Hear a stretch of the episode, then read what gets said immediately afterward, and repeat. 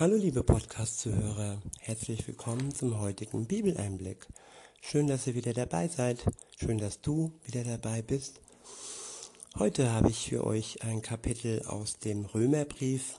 Es ist das dritte Kapitel und ich benutze mal wieder eine ganz andere Bibelübersetzung. Ich glaube, so oft habe ich sie noch nicht verwendet, aber ich denke, der heutige Text ist passend für diese Übersetzung.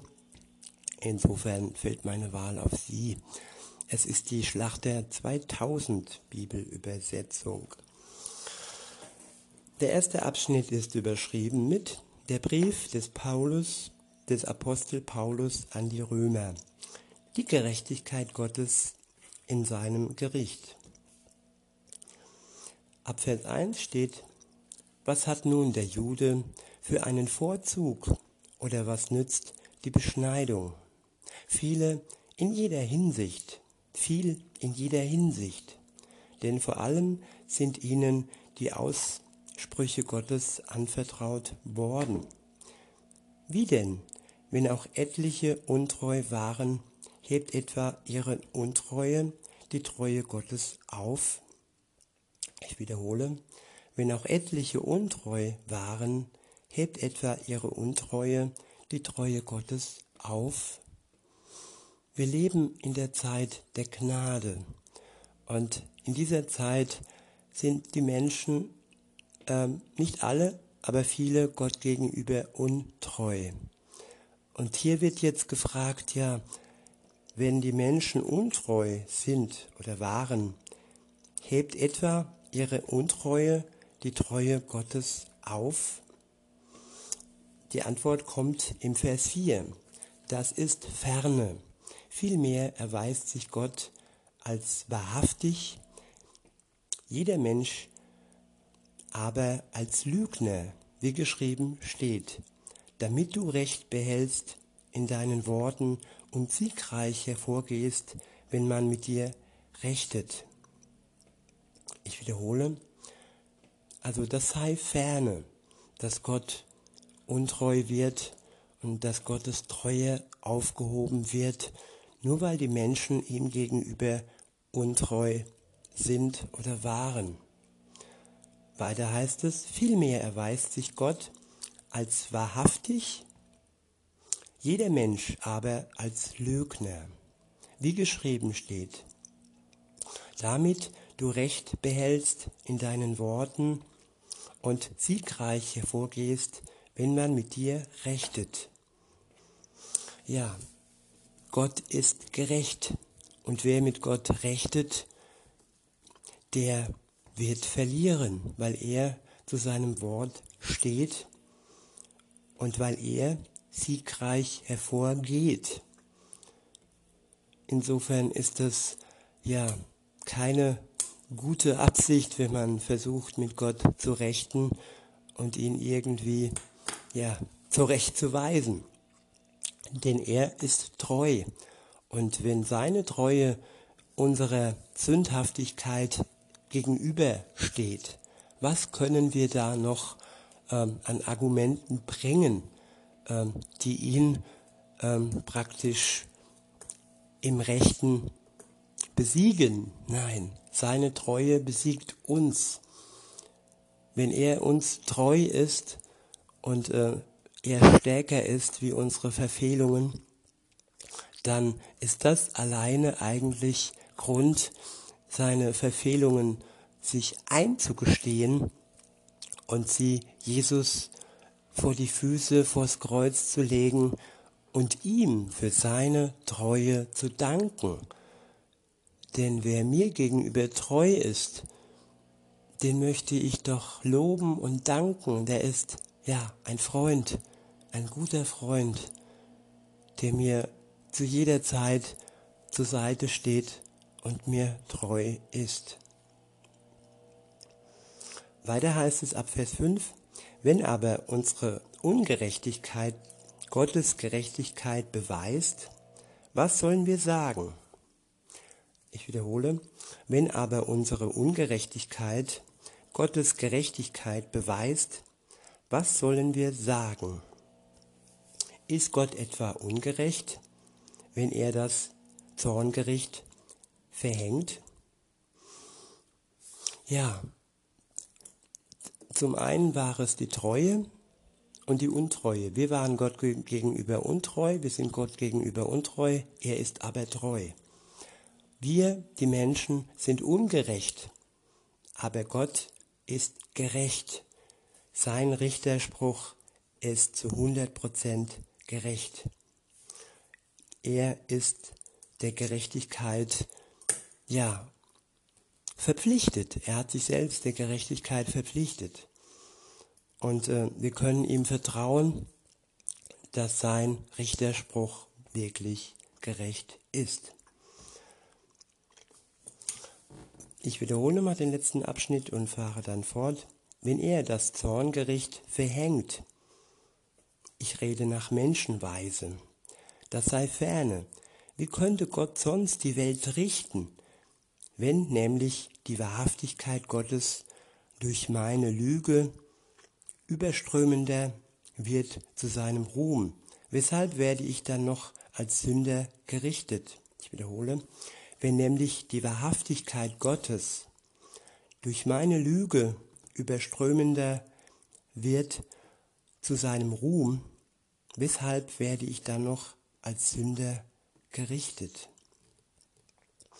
Gott ist wahrhaftig und meine Lüge, mein Selbstbetrug ja, das macht Gott noch viel überströmender und sein Ruhm wird noch viel größer, weil er wahrhaftig ist und die Menschen sich und andere und auch Gott belügen, wenn sie nicht mit ihm unterwegs sind.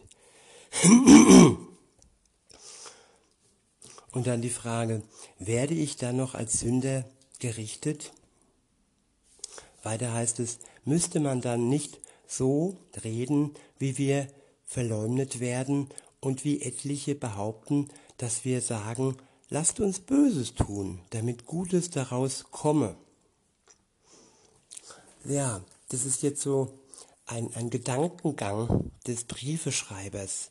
Wenn Gott doch einerseits treu ist und wir untreu, wenn er wahrhaftig ist und wir voller Lügen sind, ja, wenn doch Gott so gütig ist, warum sollen wir dann gut sein? Warum sollen wir dann nicht Böses tun, damit Gutes daraus komme?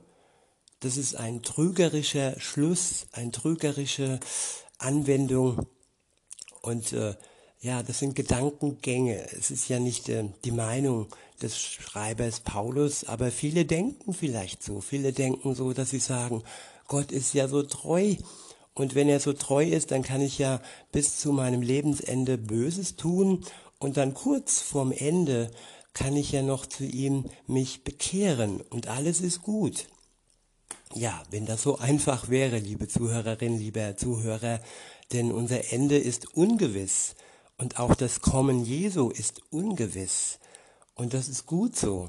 Denn wenn wir unser Ende kennen würden und wenn wir wüssten, wann Jesus wiederkommt, es wusste ja nicht mal er, wann das, wenn die Welt, wenn die Welt zu Ende geht, wie er hier auf Erden war, und man ihn fragte, ja, wann ist es Schluss mit der Erde? Wann ist es Schluss mit diesem Leben, mit diesem irdischen? Und da sagte er ja, nur, nur der Vater im Himmel, der weiß, wann das Ganze zu Ende geht und wann er seinen Sohn ein zweites Mal beauftragt, auf diese Welt zu kommen, diesmal nicht zur Erlösung, sondern diesmal zum Gericht. Und ja, wenn man dann sagt, ja, lass uns Böses tun, so wie im letzten Vers, damit Gutes daraus komme, ihre Verurteilung ist gerecht. Tja, so nach dem Motto, ich bin ja gerecht, ich bin ja so oder so gerecht, weil Gott so gut ist und weil Gott so vollkommen ist. Und da sind wir wieder bei diesem Bild des lieben Gottes, dass wir sagen, ja, mein Gott ist lieb und der wird schon alles tun, damit ich in den Himmel komme. Und wenn ich dann oft höre, ja, dieser oder jener Mensch ist jetzt tot und ja, der ist jetzt im Himmel. Ja, wer gibt uns das Recht zu sagen, dass dieser oder jener Mensch im Himmel ist? Ich denke, den Eintritt ins Himmelreich gibt uns nur die Gerechtigkeit durch Gott selbst. Und Gott zieht uns ins Herz.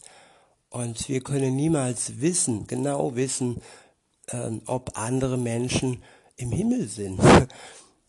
Weil wir kennen ihr Herz nicht, wir kennen nur Worte. Und ähm, ja, Gott alleine bringt uns in den Himmel. Und der nächste Abschnitt ist überschrieben mit Kein Mensch ist vor Gott gerecht.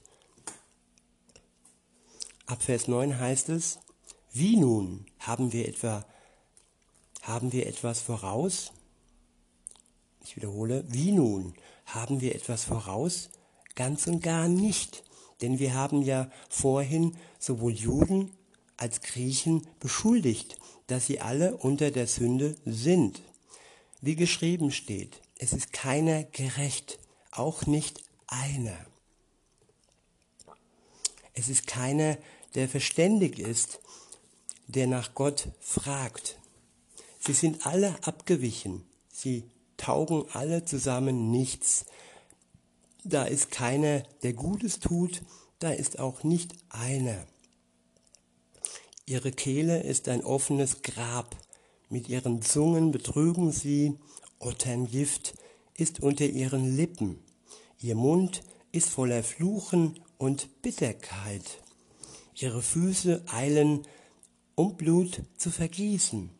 Verwüstung und Elend bezeichnen ihre Bahn, und den Weg des Friedens kennen sie nicht.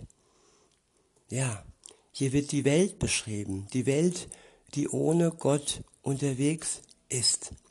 Und wir, wir gehören dann zur Welt, wenn wir Gott eben noch nicht ähm, in unser Herz aufgenommen haben. Wenn wir noch keine Beziehung zu Gott haben, dann bestimmt uns die Welt und dann, ja, dann herrscht nur Verwüstung und Elend. So heißt es im nächsten Vers. Verwüstung und Elend bezeichnen ihre Bahn und den Weg des Friedens kennen sie nicht. Es ist keine Gottesfurcht vor ihren Augen.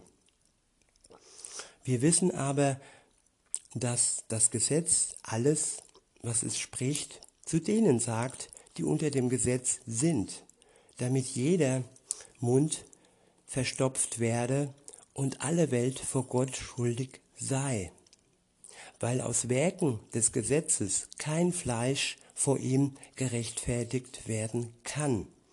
Denn durch das Gesetz kommt Erkenntnis der Sünde. Durch die zehn Gebote und so weiter bekommen wir Erkenntnis über unsere Sünde. Es ist ja da, dazu geschrieben, damit wir erkennen, dass wir auf dem falschen Pfad sind, dass wir auf dem falschen Weg unterwegs sind. Und der Ausweg aus diesem falschen Weg, der Ausweg aus der Sünde, das wird jetzt im nächsten äh, Abschnitt beschrieben. Der nächste Abschnitt ist beschrieben, überschrieben mit die von Gott geschenkte Gerechtigkeit. Durch den Glauben an Jesus Christus.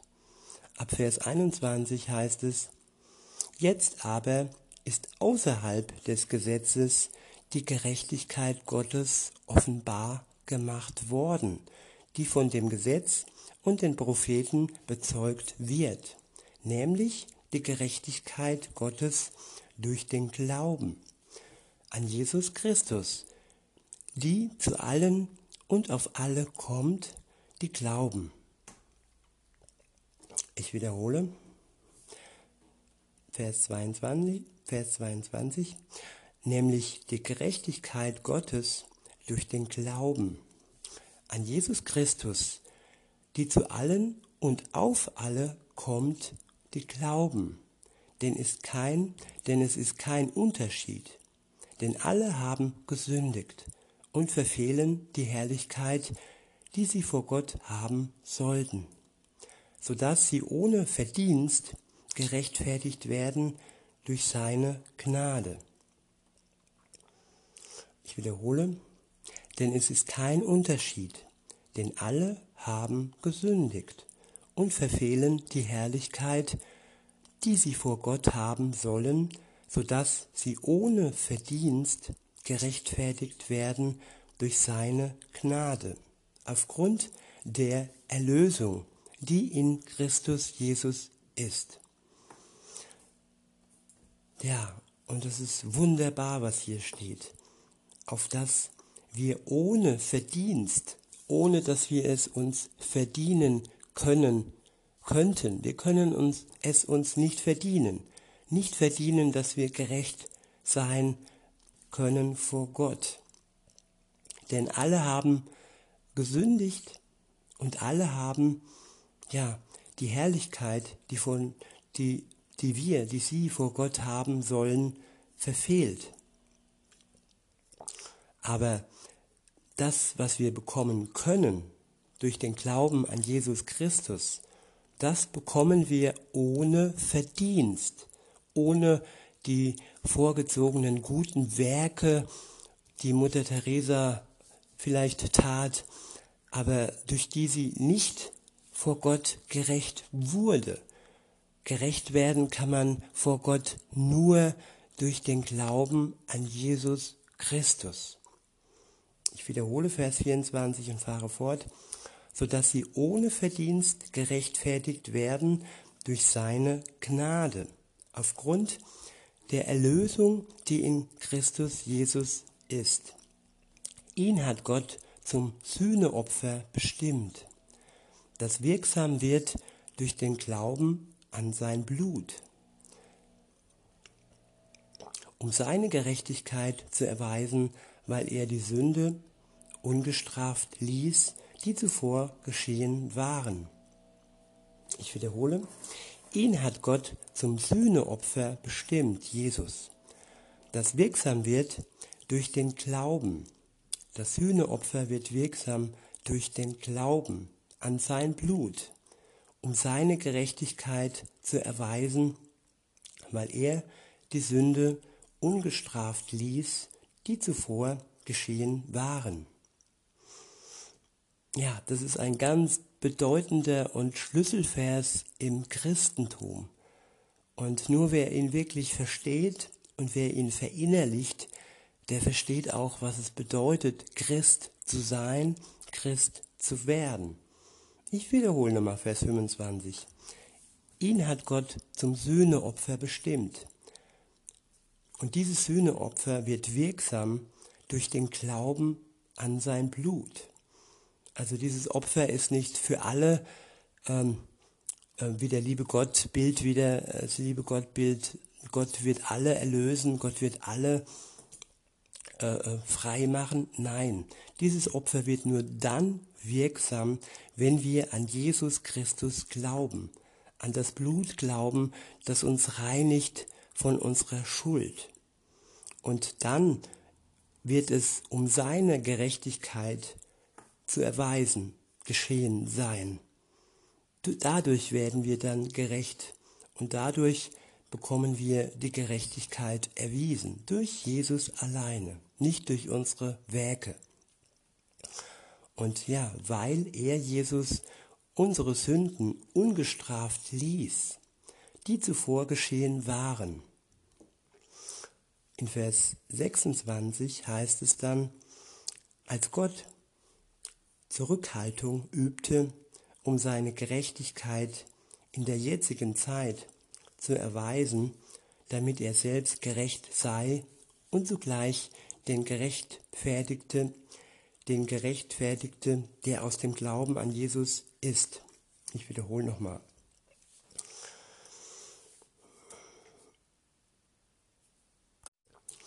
Als Gott Zurückhaltung übte, um seine Gerechtigkeit in der jetzigen Zeit zu erweisen, damit er selbst gerecht sei und zugleich den gerechtfertigt, den gerechtfertige, der aus dem Glauben an Jesus ist. Ja, die Sprache ist ein bisschen, ja, Vollkornbrotmäßig. aber ja, es ist aber eine sehr, sehr tiefe Sprache und Sprache ist schon was Wunderbares. Und manchmal muss man solche Verse auch öfter hören oder lesen, um sie sacken zu lassen. Ich wiederhole nochmal ein letztes Mal das, den Vers 26, 26. Als Gott Zurückhaltung übte, um seine Gerechtigkeit in der jetzigen Zeit zu erweisen, damit er selbst gerecht sei und zugleich den gerechtfertige, der aus dem Glauben an Jesus ist. Wenn wir aus dem Glauben, wenn wir in den Glauben, wenn wir im Glauben an Jesus sind, dann sind wir gerechtfertigt. Dann sind wir gerechtfertigt. Wir haben eine Rechtfertigung und wir können gerecht vor Gott, dem Vater, stehen. Durch den Glauben an Jesus Christus. Ja, nur daraus, nicht aus unseren Werken heraus, sondern nur durch den Glauben an Jesus Christus sind wir gerechtfertigt und haben wir die Erlösung und sind frei von unserer Schuld, die passiert ist. Nicht frei von der Schuld, die wieder passieren wird. Wir müssen immer wieder reuig vor Gott treten, immer wieder zu unserer Schuld stehen und sie ihm vors Kreuz legen. Wir dürfen niemals äh, sagen, ja, Gott hat mich erlöst, ich darf jetzt Böses tun, ich darf jetzt sündigen. Nein, ich will jetzt Gutes tun durch ihn, durch seinen Geist, durch seine Liebe, die ausgegossen wird in uns, können wir dann Gutes tun. Und das Böse ist für uns gestorben. Es hängt mit Jesus am Kreuz. Ja, und wenn es uns trotzdem wieder ähm, trifft und wir es wieder zulassen, dann bleibt Gott natürlich treu. Wenn wir ihm treu bleiben und treu und treuevoll ihm dies wieder bringen. Weiter heißt es dann, damit er selbst gerecht sei und zugleich den Recht, den rechtfertige, der aus dem Glauben an Jesus ist. Wo bleibt nun das Rühmen? Es ist ausgeschlossen. Durch welches Gesetz? Das der Werke? Nein, sondern durch das Gesetz des Glaubens. Ja, das klingt ein bisschen widersprüchlich, aber Gesetz ist ja festgeschrieben. Gesetz ist ja etwas, ja, in, in, in Stein mit Meißel in Stein gehauenes. Gesetz ist wie ein Gebot, es ist, ähm, ja, es ist felsenfest, ein Gesetz. Und so kann auch der Glaube sein bei euch. Das ist dann das neue Gesetz, das in euer Herz gemeißelt wird durch den Geist in Form des Glaubens. Weiter heißt es in Vers 28, so kommen wir nun zu dem Schluss, dass der Mensch durch den Glauben gerechtfertigt wird, ohne Werke des Gesetzes. Also keine Gesetzeswerke, sondern Glaubensgesetze. Keine Werke des Gesetzes, sondern äh, ein Gesetz des Glaubens. Das ist das neue Leben, das das alte Leben ablöst. Die Gesetze, die Gebote sind nur dafür da, da damit wir die Sünde erkennen. Aber frei macht uns nur der Glaube an Jesus Christus. Weiter heißt es, oder ist Gott nur der Gott der Juden und nicht auch der Heiden? Ja, freilich, auch der Heiden.